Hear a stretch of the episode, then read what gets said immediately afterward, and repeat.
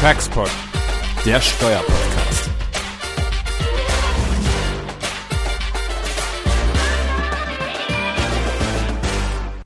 Ja, herzlich willkommen zu einer Neujahrsfolge Textpod. Auch ein frohes neues Jahr allen Textpod-Hörern.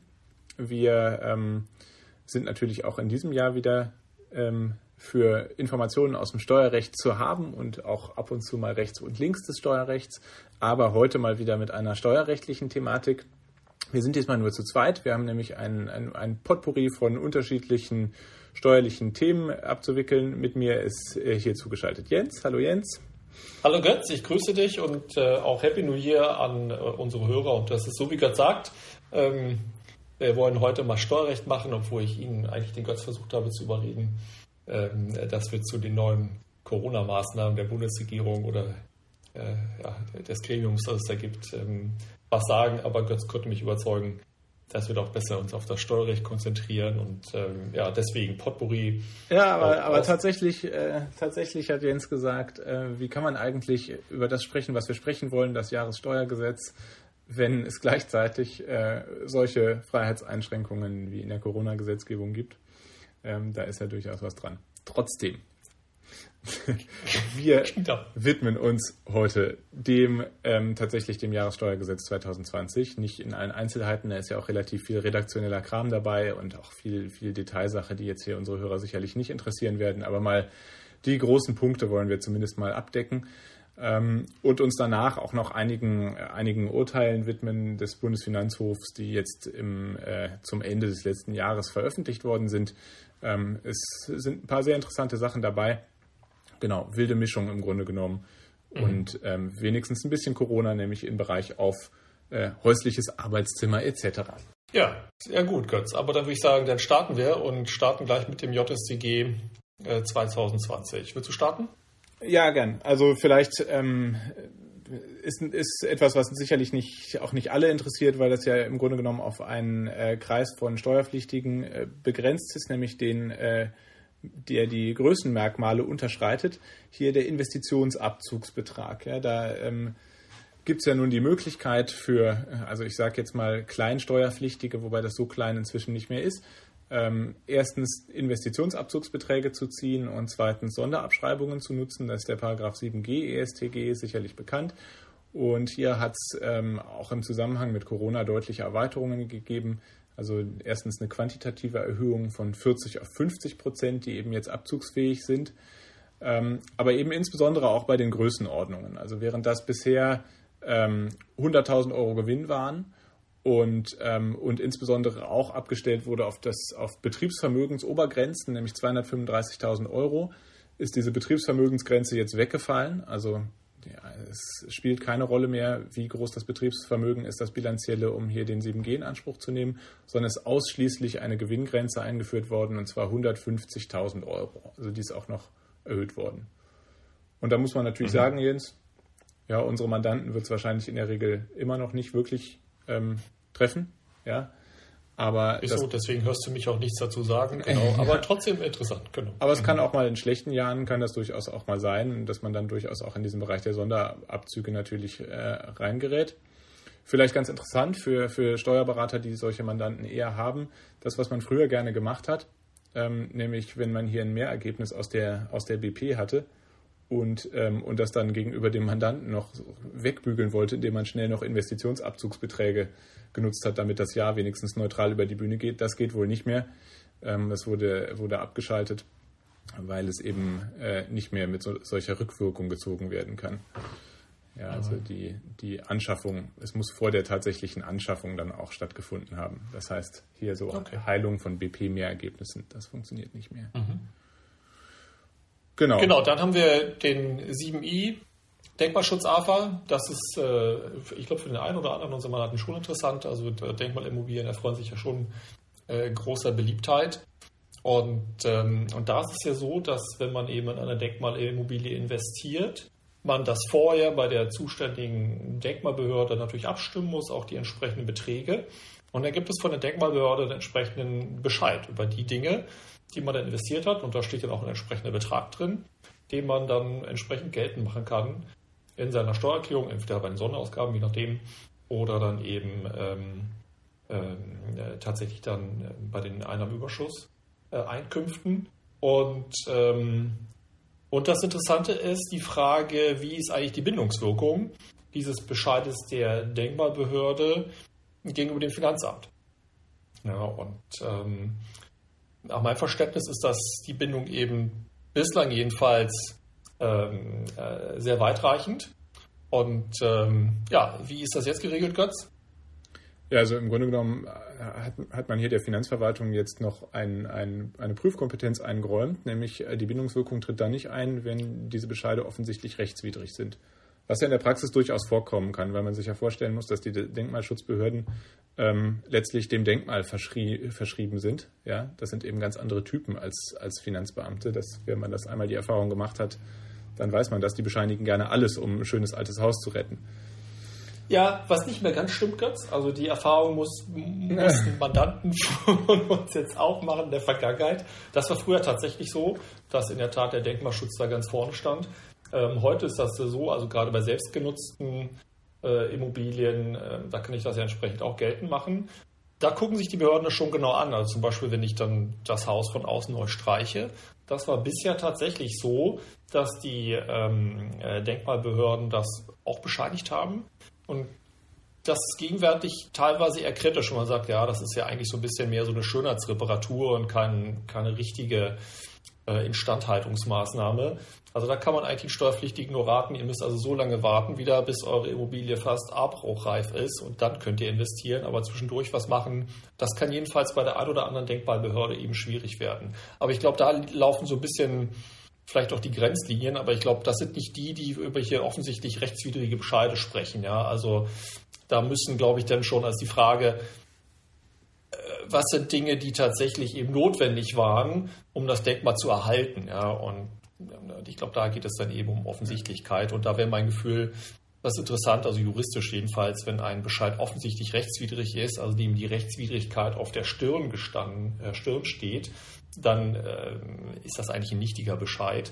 Und dann ergibt sich aus meiner Sicht schon gar keine Bindungswirkung. Deswegen hat das für mich hier eher so ein bisschen klarstellende Bedeutung. Weiß nicht, wie du das siehst, Götz.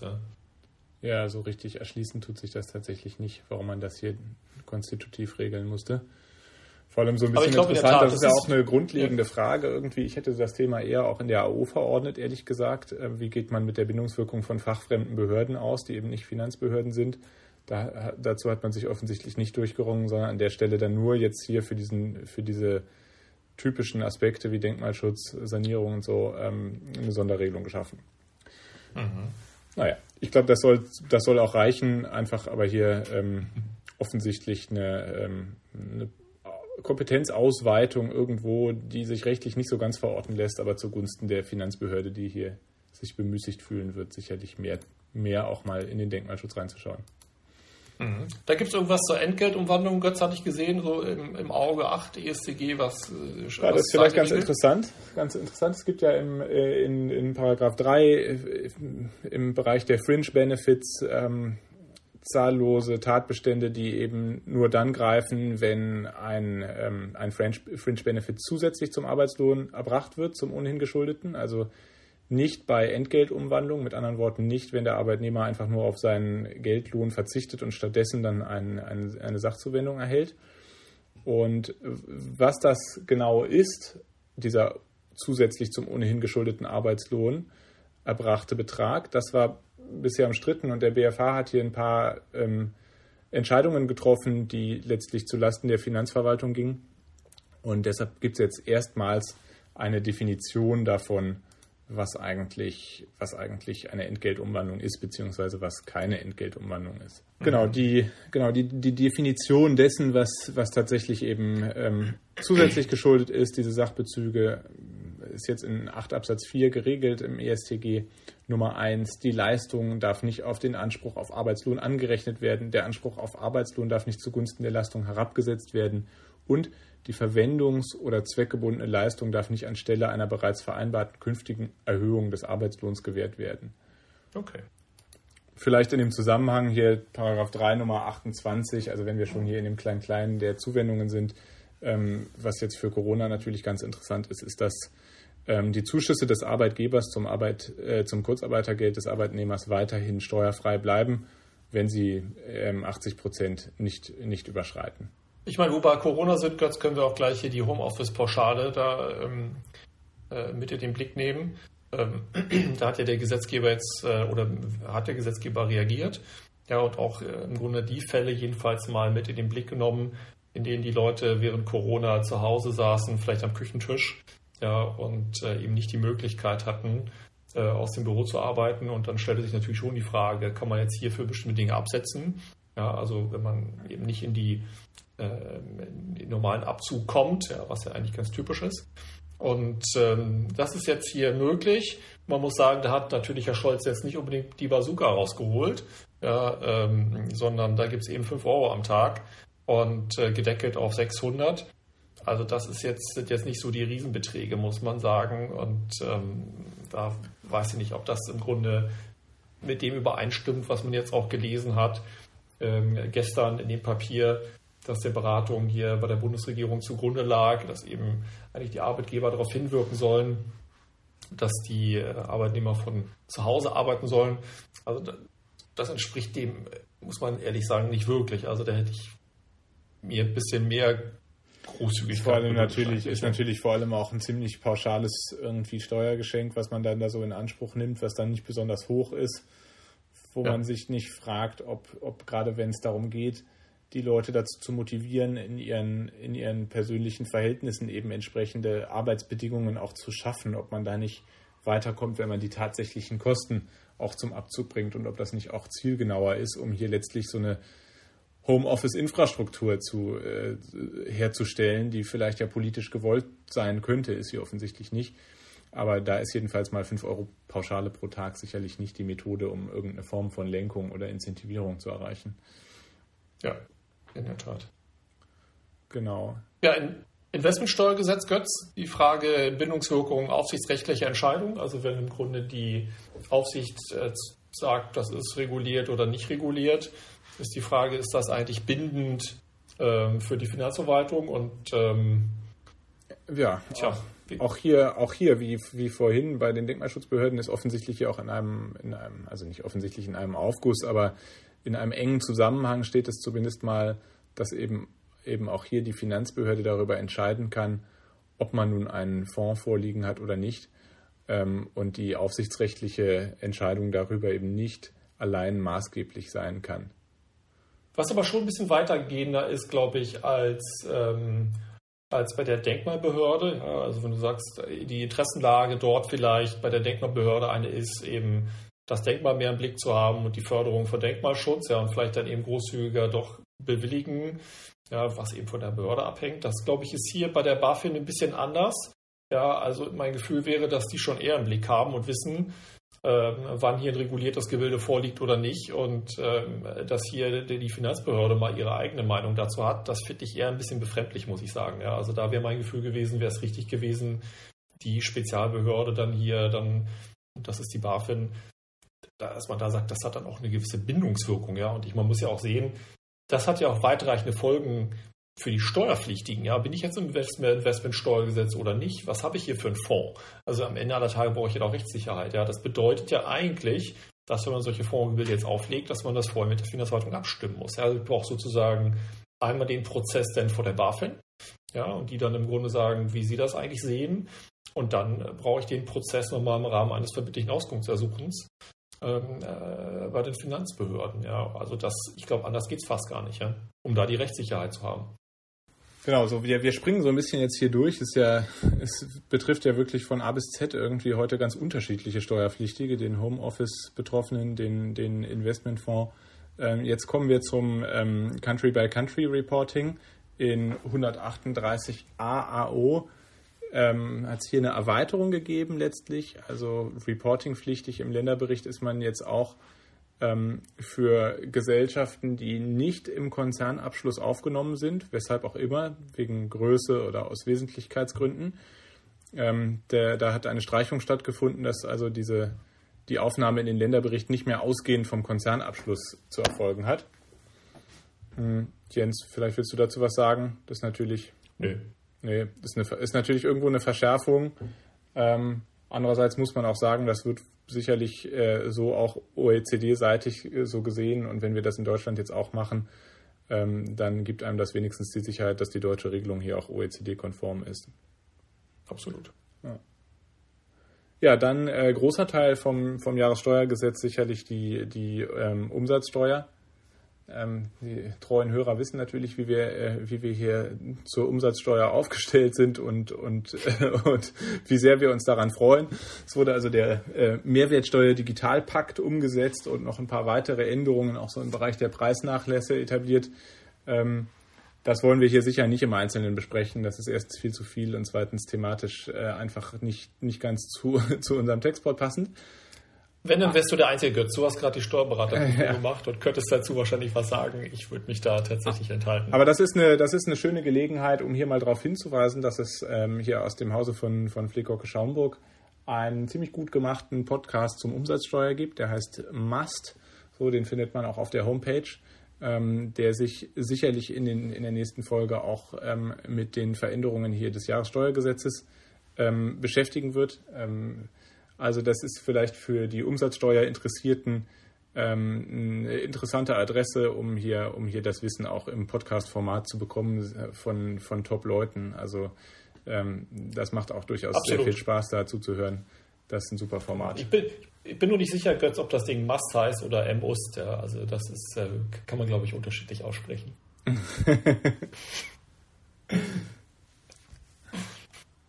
Ja, sehr gut. Und dann gibt es natürlich das äh, Veränderungen im Gemeinnützigkeitsrecht.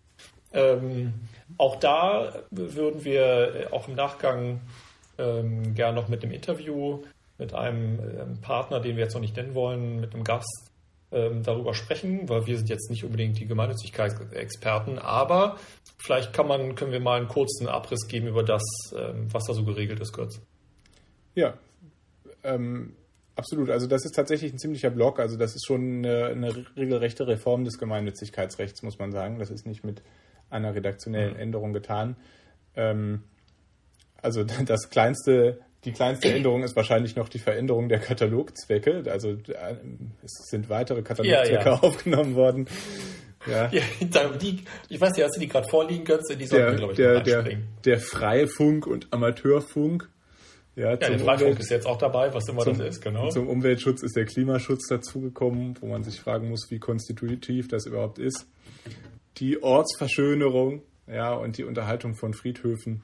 So, also das ist eher marginal.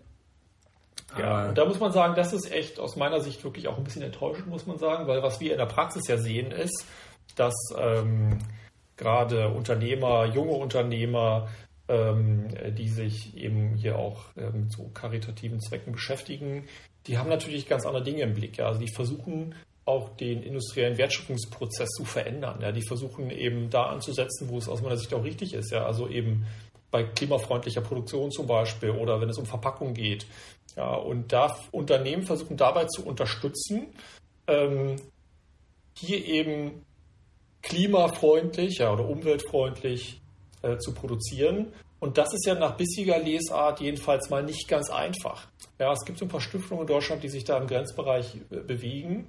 Aber eben weil die Förderung wirtschaftlicher Zwecke eben verpönt ist im deutschen Gemeinnützigkeitsrecht, hätte ich mir eigentlich gewünscht, ähm, dass man da vielleicht ähm, bei den Zwecken oder vielleicht im Gemeinnützigkeitsrecht generell sich da offener gezeigt hätte. Ja, da sind andere Rechtsordnungen viel weiter, viel offener. Und ähm, also das finden wir in der Reform leider nicht und das ist ein bisschen enttäuschend, muss man sagen. Ja, das hatten wir ja auch schon mal im Vorfeld zu Corona jetzt zu einem anderen Teilaspekt angesprochen, aber zur, zur Förderung eben von unternehmerischen Zwecken, auch jetzt im Zusammenhang mit der Corona-Krise, was eben gemeinnützigkeitsrechtlich natürlich einfach nicht so anerkannt ist bisher, wie es sein könnte. Mhm. Ähm, vielleicht ganz interessant im Zusammenhang mit den, äh, mit den äh, Katalogzwecken, wo was diskutiert wurde, aber was nicht geregelt wurde, ist die, der Nachgang zur Attac-Entscheidung.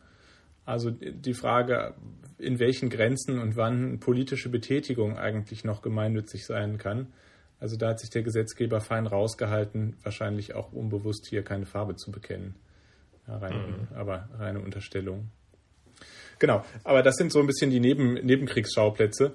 Ähm, vielleicht mal zu den, zu den großen Dingen, Jens. Ähm, hier die Servicegesellschaften sind sicherlich eines der großen Themen. Absolut. Also Gesellschaften, die im Grunde im Wertschöpfungsaustausch, sage ich mal, äh, mit ähm, gemeinnützigen Einrichtungen stehen, die können jetzt auch künftig selbst gemeinnützig sein. Ja, das wird so vor allem Servicebereiche betreffen, also das gemeinnützige Krankenhaus, das eben eine, vielleicht eine Tochtergesellschaft hat, die sich mit ähm, dem Waschen dieser Wäsche beschäftigt. Ja, das ist nach meinem Verständnis äh, jetzt auch denkbar, dass das eben das Waschen dieser Wäsche auch gemeinnützig sein kann. Ja. Genau. Ähm, dann vielleicht was weiteres, was auch deutliche Erleichterung bringt. Ähm, die, die Mittelweitergabe ähm, ist deutlich erleichtert. Also zum Beispiel fallen jetzt ist Klarheit geschaffen worden, dass also auch ähm, Vermögensgegenstände übertragen werden können, Nutzungen übertragen werden können und ähnliches. Ähm, also auch hier deutliche Erleichterungen.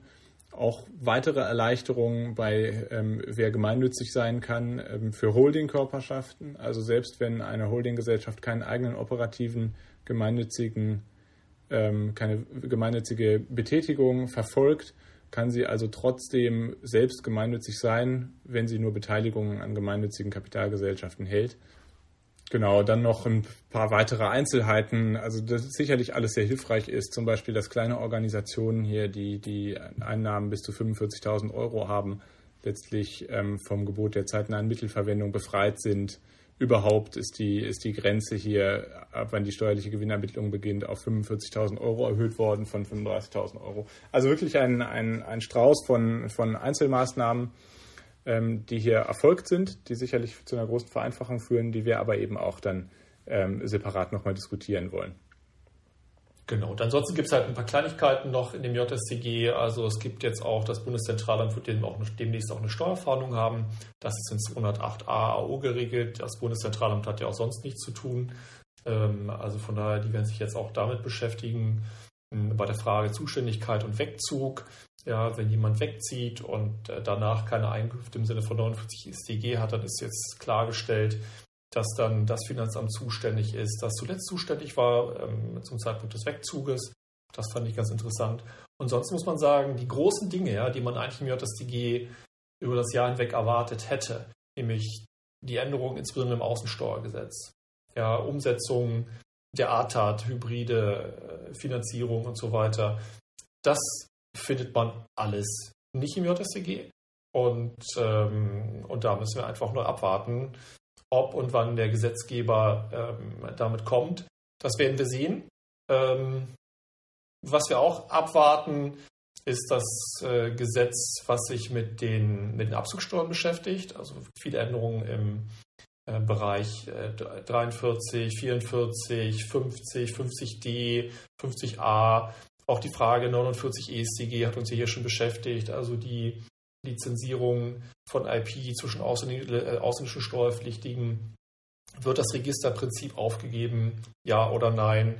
Das ist etwas, was eigentlich heute ähm, ähm, im Kabinett äh, diskutiert werden soll. Wir wissen noch nicht, äh, ob das der Fall ist und wie das Ergebnis aussieht, werden aber natürlich darüber unmittelbar berichten, wenn wir mehr wissen. Also ich glaube, das werden die interessanten Dinge sein, die wir in gesetzgeberischer Hinsicht jetzt hoffentlich oder vermutlich in nächster Zeit sehen werden. Es ist tatsächlich interessant, wie hier die, die Gesetze letztlich also auseinandergezogen sind, die ja auch teilweise diskutiert waren, dass sie zusammen eigentlich kommen sollten. Ähm, wahrscheinlich ist die Scheiternsquote einfach inzwischen so hoch, dass man nicht übermäßig viel äh, in Paketen zusammen haben möchte. Ja? ja, das ist in der Tat denkbar. Ja. Also das ist das, was uns erwartet. Ich weiß nicht, Götz, ob du noch sagen kannst zur Grunderwerbsteuer, ob uns die Grunderwerbsteuerreform äh, noch dieses Jahr erwartet. Ich glaube, das wird auch diskutiert, aber ob es kommt, also sprich äh, Share Deal, Verschärfung. Ja, da dachten wir, da dachten wir schon mehrfach, wir sind jetzt wirklich unmittelbar davor. Das hat sich zweimal nicht realisiert. Also da würde ich mich an der Stelle auch mit Äußerungen zurückhalten, wann das dann tatsächlich passiert. Aber klar, das steht immer im Raum. Ähm, Verschärfung der Grenzen, der, der, der Aufgriffsgrenzen durch die Grunderwerbsteuer bei Share Deals. Das ist was, was man sicherlich bei der, bei der Planung von größeren Projekten jetzt immer im Auge haben muss, dass es eben gegebenenfalls sein kann, dass hier man nicht mehr mit den 5,1 Prozent, ähm, dass einem damit nicht mehr geholfen ist. Genau, es gibt ja aus dem letzten Jahr noch einen Erlass zum 6a Grunderwerbsteuergesetz. Da können wir sagen, haben wir ja schon einen Podcast abgedreht und den werden wir dann hier nach äh, vermutlich äh, dann ähm, äh, live schalten. Und das ist ganz interessant mit unserem Kollegen Michael Josten, der dazu ein bisschen was äh, berichten wird. Ja, bisschen, bisschen glückliches, bisschen trauriges, weil auch da eigentlich die Erwartungen nach den zahllosen Urteilen des, des BFH jetzt hier zu der Frage 6a, ähm, wo man eigentlich dachte, naja, es wird vermutlich jetzt alles geklärt sein, aber auch hier haben wir im, im BMF-Schreiben beziehungsweise den, in den gleichlautenden Erlassen doch noch ein paar Unstimmigkeiten identifiziert, die einen wieder mit Planungsunsicherheit hinterlassen. Ja, das ist äh, tatsächlich ziemlich ärgerlich. Mhm. Okay, dann lass uns doch mal zu den Urteilen springen, Götz, die, ähm, die wir rausgesucht hatten, die aus unserer Sicht jetzt jedenfalls mal, äh, ich glaube, das sind so Dinge, die im Dezember veröffentlicht wurden, die ganz interessant sein könnten. Genau, das sind hier ein paar BFH-Urteile, ähm, also nur, nur höchstgerichtliche Rechtsprechungen, die, die tatsächlich im Dezember veröffentlicht wurden. Und ähm, sicherlich eines der interessantesten und auch wirtschaftlich bedeutsamsten Urteile aus der Zeit ist das Urteil vom 10. September 2020 des vierten Senats, Aktenzeichen SR 14 aus 18. Mm, und hier geht es um diese ja jetzt ja schon länger diskutierte Problematik darum, wie Paragraph 6 Absatz 3 ESTG auszulegen ist, insbesondere im Zusammenhang mit Vorabausgliederungen, Vorabentnahmen, Vorabveräußerungen vor dem eigentlichen Betriebsübergang nach Paragraph 6 Absatz 3 ESTG. Also da werden sich einige erinnern, da hat es ja dieses äh, stark, ähm, stark rezipierte Urteil ähm, vom vierten Senat aus 2012, meine ich, gegeben, dass eben Paragraph 6 Absatz 5 ESTG und Paragraph 6 Absatz 3 ESTG zeitgleich anwendbar sind. Mit anderen Worten, wenn man Dinge aus seinem Betrieb nach 6 Absatz 5 ESTG zu Buchwerten ausgliedert und zeitgleich dann eine Betriebsübertragung nach 6 Absatz 3 ESTG vornimmt, wo man ja eigentlich denken könnte, der Betrieb ist jetzt nicht mehr vollständig, es wird nicht der gesamte Betrieb übertragen, dann ist das trotzdem unschädlich, weil eben 6.3 und 6.5 gleichzeitig anwendbar sind. So, das hat es damals gegeben. Und dann ist jetzt so ein bisschen die Frage, wie, wie geht man in der, in der Folge damit um, insbesondere wenn, wenn eben die einzelnen Wirtschaftsgüter vorab oder gleichzeitig nicht ausgegliedert werden zu Buchwerten nach 6 Absatz 5, sondern veräußert werden. So. Und so eine Fallkonstellation hatten wir hier. Also ich vielleicht den, den schilder ich kurz auch den Sachverhalt. Also es ging hier um eine vorweggenommene Erbfolge ähm, an, einer, an einem Betriebsaufspaltungsunternehmen und der Betriebs GmbH. Und an einem Tag hat die, ähm, die, die, ähm, ja, die, die Schenkerin hat äh, letztlich einen Anteil an, ähm, an der ähm, Besitzgesellschaft und einen Anteil an der Betriebsgesellschaft übertragen auf den Nachfolger, unentgeltlich, und gleichzeitig einen weiteren Anteil veräußert. So, also die wollte das in den, den Vorgang im Grunde genommen aufspalten. Genau. Und jetzt hat der BFH gesagt, das ist ärgerlich, dass das zeitgleich lief, denn zeitgleich, wie bei 6.5 und 6.3, läuft das hier sicherlich nicht. Ja, weil die Veräußerung von, ähm, von Gegenständen eben nicht auch so Normbefehl Buchwertansatz hat wie 6 Absatz 5 und 6 Absatz 3. Also da gibt es keine Gleichwertigkeit der Normen.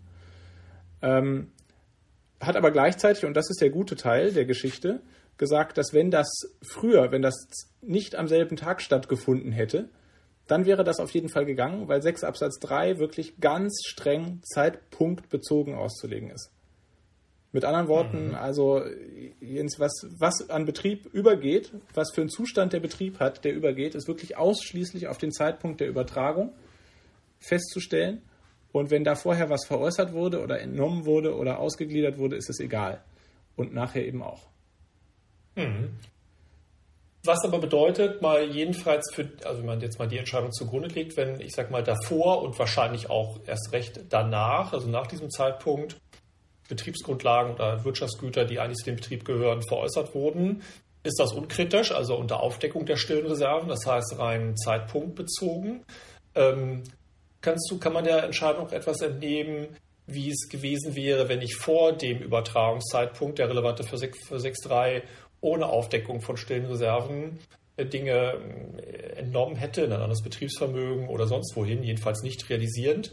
Ob das auch unschädlich wäre, also vielleicht ja, also ich kann man die Entscheidung so verstehen, oder? Also die Entscheidung kann man auf jeden Fall so, äh, so verstehen. Und das ergibt sich natürlich auch aus dem eben schon genannten alten Urteil, dass, dass hier die, die, die letztlich die Buchwertausgliederung, wenn die zeitgleich möglich ist, dann ist die erst recht auch im Vorfeld möglich. Klar, man kann natürlich das Einzige, was man fragen kann, ob man dann so eine Art Missbrauch, Gesamtplan, also wie die Finanzverwaltung das ja auch im Umwandlungssteuergesetz macht, ja, also wenn in zeitlicher Nähe äh, zu einem äh, Umwandlungsvorgang wesentliche Betriebsgrundlagen irgendwo anders hin übertragen werden, nicht mit übertragen werden, ähm, dass man so eine Art Missbrauchsgedanken dort hineinliest.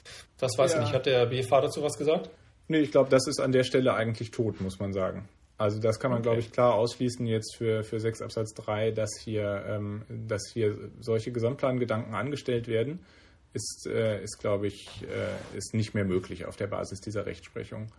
Also eine Ausnahme. So tatsächlich? Ja, ich würde denken, eine Ausnahme kann natürlich in dem Moment, dem Moment auftreten, wo man sich überlegen muss, was geht jetzt eigentlich noch über. Ja? Also wenn eigentlich der absolute Großteil vorher irgendwie ausgegliedert wurde und dann nur noch unwesentliche Bestandteile, also beziehungsweise schon wesentliche Betriebsgrundlagen, aber jedenfalls mal solche Betriebsgrundlagen, die definitiv keinen vollständigen, funktionsfähigen, lebensfähigen Betrieb konstituieren. Wenn nur noch solche Sachen mhm. übergehen, das wird sicher zu wenig sein. Mhm. Klar, aber wenn ich die natürlich in den Mitunternehmeranteil verkleide, warum soll es denn nicht gehen? Ja, ja also in also, diesem Urteilsfall ja. hier mit Unternehmeranteil, da hätte ich eigentlich auch keine Bedenken. Mhm. Also das muss man interessant. Also da wird man, glaube ich, auch dann die Entscheidung des FG abwarten müssen. Das ist ja zurückgegangen, weil man nicht so richtig feststellen konnte, an welchem, zu welchem Zeitpunkt das hier eigentlich geschehen ist. Es war ja nur taggleich und wir wissen, der Tag hat ja immer mehrere Stunden und auch Sekunden, dem das passieren kann. Und wenn ich den BFH richtig verstehe, mein Zeitpunkt, Zeitpunkt. Ja, das heißt, dann muss es wirklich, ist eigentlich nur noch der Fall schädlich, in dem die Übertragung nach 6.3 mit einer Veräußerung zum selben Zeitpunkt zusammenfällt. Ja. Ist natürlich witzig, weil dann hier diese äh, das zu so einer reinen Dummensteuer wird eigentlich. Also wirklich nur, nur wer es überhaupt nicht hinkriegt, der, äh, der kommt hier zur Gewinnrealisierung und der Fall, der erfasst dann natürlich gerade so jemanden. Okay. Ja. Aber vielleicht in dem Zusammenhang ein Urteil, was wir eigentlich erst später noch ähm, ansprechen wollten, was aber gut thematisch reinpasst. Die vergleichbare Frage gibt es natürlich auch in der Erbschaftssteuer. Mhm. Ähm, und auch hier gibt es ein, ein Urteil ähm, des BFH, und zwar vom 17.06.2020 äh, vom zweiten Senat, Aktenzeichen R33 aus 17. Und auch hier geht es letztlich darum, inwieweit eine Vorabausgliederung von Betriebsgrundlagen vor einem vor einem, äh, einer ähm, Schenkung von Kommanditanteilen, inwieweit das der erbschaftssteuerlichen Begünstigung im Weg ist.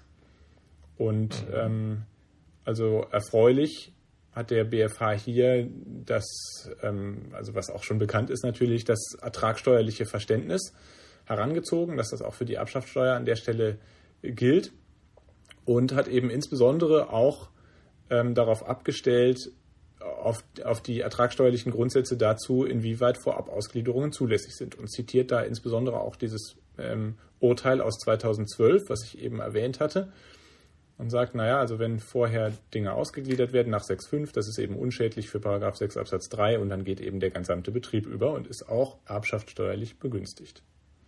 Das ist ja nur konsequent, ja. Ja. Also ich meine, das Urteil, das fasst jetzt natürlich noch nicht die neueren Weiterungen auf, die das andere ertragsteuerliche Urteil zieht, nämlich die ganz strenge Zeitpunktbezogenheit auch im Zusammenhang mit ähm, Veräußerungen und, äh, und Entnahmen, also mit gewinnrealisierenden Vorgängen. Aber man muss doch sehen, dass bei diesem, bei, also bei dieser Begründung des Urteils wird man wohl davon ausgehen können, dass auch diese Fälle erbschaftssteuerlich parallel gesehen werden. Vielleicht noch eine Besonderheit in der Entscheidung, die, ähm, die vielleicht auch noch erwähnenswert ist. Äh, in der Entscheidung war es so, dass eben sukzessive hier Anteile übertragen wurden an einer Mitunternehmerschaft. Und ähm, dann war die Frage eben für die Behaltensfristen, welches Verfahren ist jetzt hier eigentlich anzuwenden? Ja, FIFO, LIFO, ja, geht das zugunsten der Steuerpflichtigen ja, geht das zu Lasten? Also mit anderen Worten, was ist, wenn ich danach wieder Dinge verkaufe?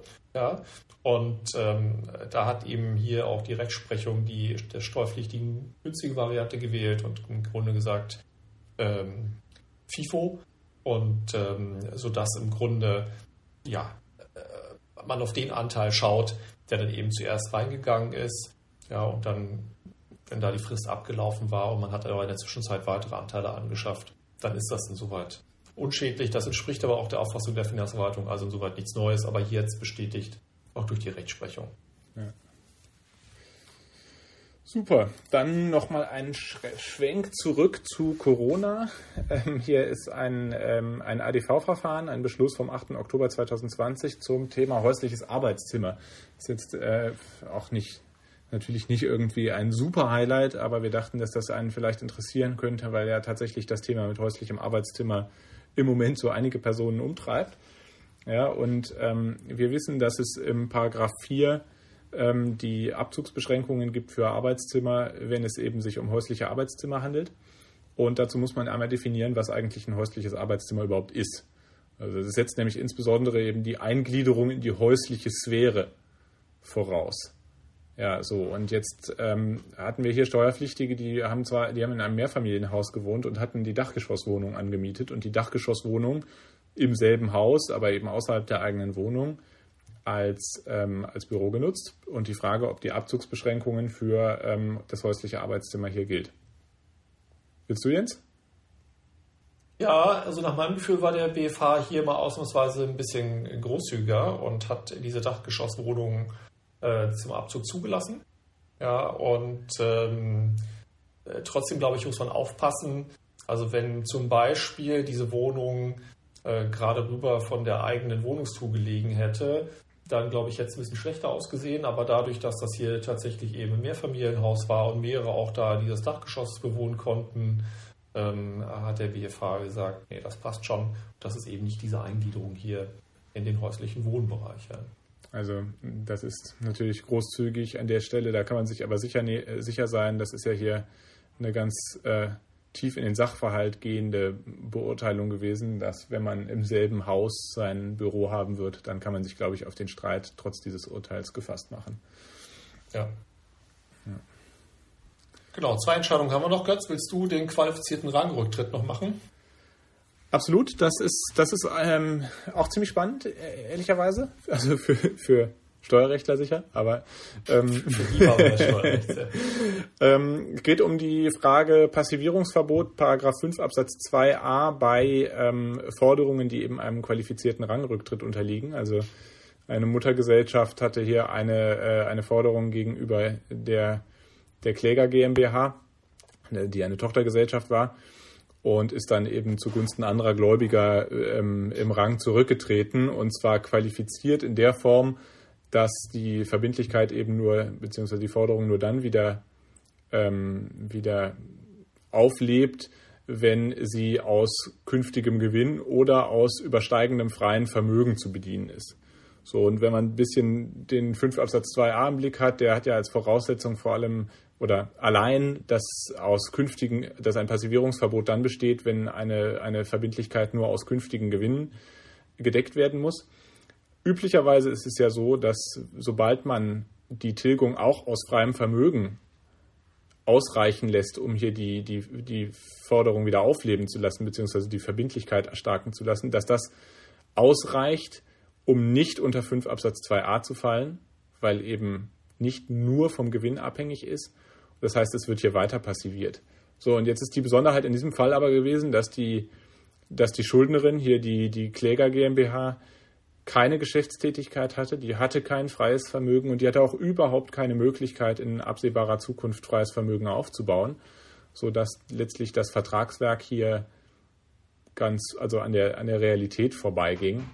Ähm, faktisch, faktisch hätte sie nur aus künftigen äh, Gewinnen tilgen können. Aber der BFH hat trotzdem gesagt, nee, hier ähm, kommt es also auf die rechtliche ähm, Beurteilung an. Und da steht eben freies Vermögen drin. Und ob die tatsächlich Vermögen hatte oder nicht, das ist ja auch schwer zu beurteilen. Ähm, und ob sie welches erlangen konnte, das, ähm, das ist nicht relevant. Also es reicht wirklich, wenn auf freies Vermögen Bezug genommen werden kann. So kann man, mhm. ist natürlich gut, weil man auf die Art und Weise diese Rangrücktritte retten kann und es nicht zur Gewinnrealisierung kommt. Nur weil die Klägerin letztlich irgendwie wirtschaftlich so angezählt ist, dass, dass man da Probleme hat, das freie Vermögen nachzuweisen. Das würde ja in ganz vielen genau, von diesen Fällen zu Problemen führen. Genau, aber es sorgt ja in gewisser Weise für Rechtssicherheit, muss man sagen. Also, dass man darauf schaut, eben was dort rechtlich gewollt ist. Ja, und äh, man hätte in der Tat natürlich hier auch den wirtschaftlichen Blick haben können. Das ist ja nicht so untypisch, gerade hier im Steuerrecht. Aber ich glaube, das macht im Grundsatz schon Sinn, dass man da eine rechtliche Perspektive einnimmt. Ja. Genau, Jens. Findest genau, letzte Entscheidung, Götz. Fall ja, sicher. Die, Dein Favorite? Ja, ja. Die, die Kaufpreisaufteilung. Eigentlich nichts Ach Neues. So. Ah, nee, Kaufpreis. Dann vorletzte Entscheidung, dann Kaufpreisaufteilung. Alles klar. Ja, ich mache erst die Kaufpreis. Stimmt, okay. da warst du dann ja. guter Mehrsteuer. Also 9R26 aus 19. Das ist in der Tat mein Favorit, die Kaufpreisaufteilung. Und zwar, wenn man ein, eine Immobilie erwirbt, dann besteht die ja eben jedenfalls mal typischerweise aus einem Gebäude und dem Grund und Boden. Und dann stellt sich danach, nach dem Kauf, immer die Frage, wie teile ich das jetzt hier eigentlich auf? Ja, und ähm, da gibt es so eine ganz wunderbare Arbeitshilfe, die zu total schrägen Ergebnissen führt. Also die Arbeitshilfe. Das ist so ein Excel-Sheet, äh, ja, von dem man. Genau, auf der das rechnet total komische Sachen aus und ist, also muss man sagen, äh, wenn man, man der normale Denkende würde ja sagen, man nimmt im Grunde bei der Aufteilung mal den Bodenrichtwert. Ja, und das, was darüber ist, über diesen Bodenrichtwert, das muss irgendwie Gebäude sein. Aber das ist mitnichten so, jedenfalls nicht so, wenn man es erstens nicht im Vertrag regelt und zweitens diese Arbeitshilfe nimmt, dann wird deutlich mehr im Grunde auf Grund und Boden allokiert. Und das führt natürlich dazu, dass ich das AFA-Potenzial reduziere. Das heißt, was muss man machen? Und das ist ehrlich gesagt eigentlich nichts Neues. Die, äh, diese Rechtsprechung gab es auch schon früher, ist jetzt aus meiner Sicht nochmal bestätigt. Ähm, man muss im Grunde das regeln äh, in dem Kaufvertrag. Und ähm, solange diese Regelung, die man da vornimmt, diese Aufteilung, nicht offensichtlich rechtsmissbräuchlich ist, ja, hat die Finanzverwaltung das zu akzeptieren. Ja, und was ist eben eine vernünftige Aufteilung? Also wenn man zum Beispiel sagt, ich kaufe hier eine Immobilie und aus den und den Gründen entfällt auf den Grund und Boden der Bodenrichtwert X und der Rest im Übrigen auf das Gebäude, was man auch beziffern sollte, dann wird die Verwaltung das anzuerkennen haben. Ja, und äh, eigentlich muss man sagen, auch immer an Notare gerichtet, ähm, eigentlich müssten die auch bei Kauf, Kaufverträgen eigentlich darauf hinweisen, dass solche Klauseln in den Vertrag aufgenommen werden, was in den seltensten Fällen, wenn man ehrlich ist, ähm, passiert. Ja. ja. Übertreiben sollte man es trotzdem nicht, das zeigt unser Fall hier. Da hatte der Steuerpflichtige einen Gebäudefaktor von 81 Prozent angenommen während die Arbeitshilfe einen Gebäudewert von 27 Prozent des Gesamtkaufpreises ausgewiesen hätte. Und die Begründung war also, es wäre ein ja, ultimativer Star-Architekt gewesen. Das Gebäude hätte eine Top-Aufteilung bei gleichzeitig miserabler Lage in einem Bereich mit hoher Verbrechensrate und nicht so schönem Kopfsteinpflaster vor der, vor der Haustür. Ja, gut. Man muss wahrscheinlich, Götz, den, den äh, Gebäudewert einfach anderweitig glaubhaft machen, womit wir zum Beispiel wieder bei der Denkmal-AFA wären. Zum Beispiel bei Denkmalimmobilien ist ja total naheliegend, dass man eben mehr auf das Gebäude allokiert, weil es eben so besonders ist, weil es auch so besonders alt ist und so besonders schön ist und so besonders selten. Ja? Und, äh, und da kann man, das ist sicherlich ein guter Grund. Ja. Ja, genau. Und der, was der BFH dann hier natürlich getan hat, ist letztlich verschiedene Fehler in der Arbeitshilfe nachzuweisen. Also insbesondere sagt er eben, es ist ein letztlich die Anwendung eines vereinfachten Sachwertverfahrens. Da ist dann nur eine der verschiedenen Bewertungsmethoden eben drin und dementsprechend ist das eine Einschränkung der gesetzlich vorgesehenen Methodenwahl. Gleichzeitig systematische Fehler darin, dass Orts- und Regionalisierungsfaktoren nicht berücksichtigt werden. Also man muss sagen, hier hat der BFH schon echt ordentlich auch gesucht, um letztlich Gründe zu finden, weshalb diese Arbeitshilfe mit ihren Ergebnissen letztlich keine, kein sachgerechtes Kriterium ist. Und das heißt also, dass die, der Wert, den der, den der ähm, Steuerpflichtige auf das Gebäude alloziert, unverhältnismäßig ist oder, oder offensichtlich nicht zu den Bodenrichtwerten passt, dass das ähm, Finanzamt dann nicht einfach vorbeikommen kann und im Wege der Schätzung dann doch die Arbeitshilfe anwendet. Ja. Sondern müssen eben andere Bewertungsmaßstäbe letztlich gefunden werden und dieses, diese Pauschalbewertung über die Excel-Tabelle, die, die läuft auch im Schätzungswege nicht. ähm, selbst wenn man sich in einem Bereich bewegt, wo der, wo der Steuerpflichtige schon, ja, sagen wir mal, weit von der Norm abweicht in seiner im Kaufpreis gefundenen Aufteilung. Mhm. Also ist dir sicherlich ein Genuss, oder, Jens? Absolut. Ja, also solange ich mich bestätigt. Solange ich hier arbeite, ähm, spüre ich immer dein, deine Freude über die Arbeitshilfe. Insofern. genau. Aber stimmt, eine Entscheidung haben wir noch, Götz, Grunderwerbsteuer. Und ich frage, bei mittelbaren Anteilseigner können die auch Altgesellschafter sein im Sinne von 1 2a. Genau, das ist, ähm, ist natürlich immer ein bisschen speziell mit Grunderwerbsteuer. Ich hoffe, es sind nicht alle irgendwie schon, schon äh, weg, äh, weggeschlafen, aber ähm, trotzdem eine interessante, weil auch ziemlich wirkweite ähm, Entscheidung letztlich. Also ist eine, die, die Sachverhaltsstruktur ist folgende. Eine GmbH ist an einer KG beteiligt zu 99 Prozent und in dieser KG, also an dieser Tochter-KG, in der liegt Grundbesitz. Und jetzt wird die, C, die, die, die GmbH, die Muttergesellschaft wird jetzt auf eine andere GmbH verschmolzen. So, wenn das jetzt nur das der Sachverhalt wäre, würde man klar sagen, okay, also 99 Prozent der Anteile an dieser Kommanditgesellschaft werden übertragen. Das ist ein 1 Absatz 2a, also ein Wechsel des Gesellschafterbestandes und das ist hier klar einmal grunderwerbsteuerpflichtig, der Grundbesitz der, der KG. Nun ist hier aber die Besonderheit gewesen, dass ja, vermutlich kurz zuvor, aber das lässt sich auch nicht ganz aufklären. Diese C GmbH, also die, die übertragen, die verschmolzene GmbH, einen Teil ihres Kommanditanteils, nämlich zufälligerweise genau 6 Prozent, ähm, auf ihren eigenen Gesellschafter übertragen hat. Mit anderen Worten, diese 6 Prozent, die haben nicht mehr an der Verschmelzung teilgenommen. Und damit ist die Verschmelzung als solche unterhalb der magischen 95 Prozent Grenze quotal verlaufen und man könnte sich auf den Punkt stellen, dass jetzt hier also keine Grunderwerbsteuer anfällt. Ähm, das wäre aber natürlich nur dann der Fall, wenn man sagt, diese Vorabübertragung auf, auf den Anteilseigner ist eine Übertragung ähm, an einen Altgesellschafter. Denn wenn dieser mittelbare Anteilseigner Neugesellschafter wäre, dann wären ja auch am Ende des Tages sämtliche 99 Prozent dieser Kommanditanteile auf neue Gesellschafter, also auf neue Gesellschafter übertragen worden. Und dann wäre die Grunderwerbsteuerpflicht auch, die äh, Grunderwerbsteuerbarkeit auch gegeben. Genau.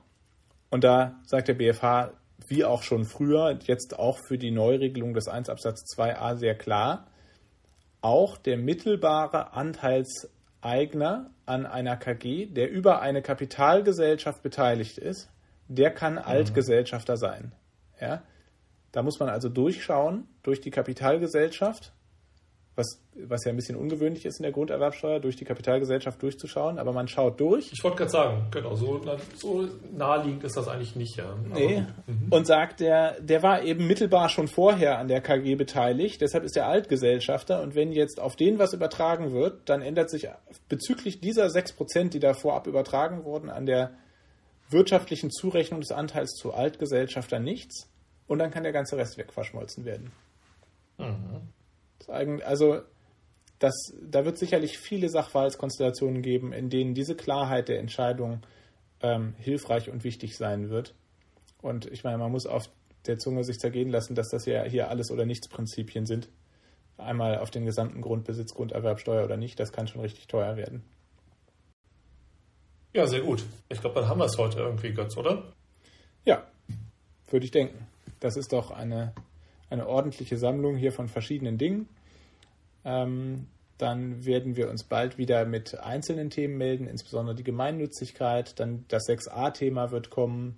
Aber wir haben auch noch einige andere nicht steuerrechtliche Sachen in, in petto, die ziemlich spannend sind.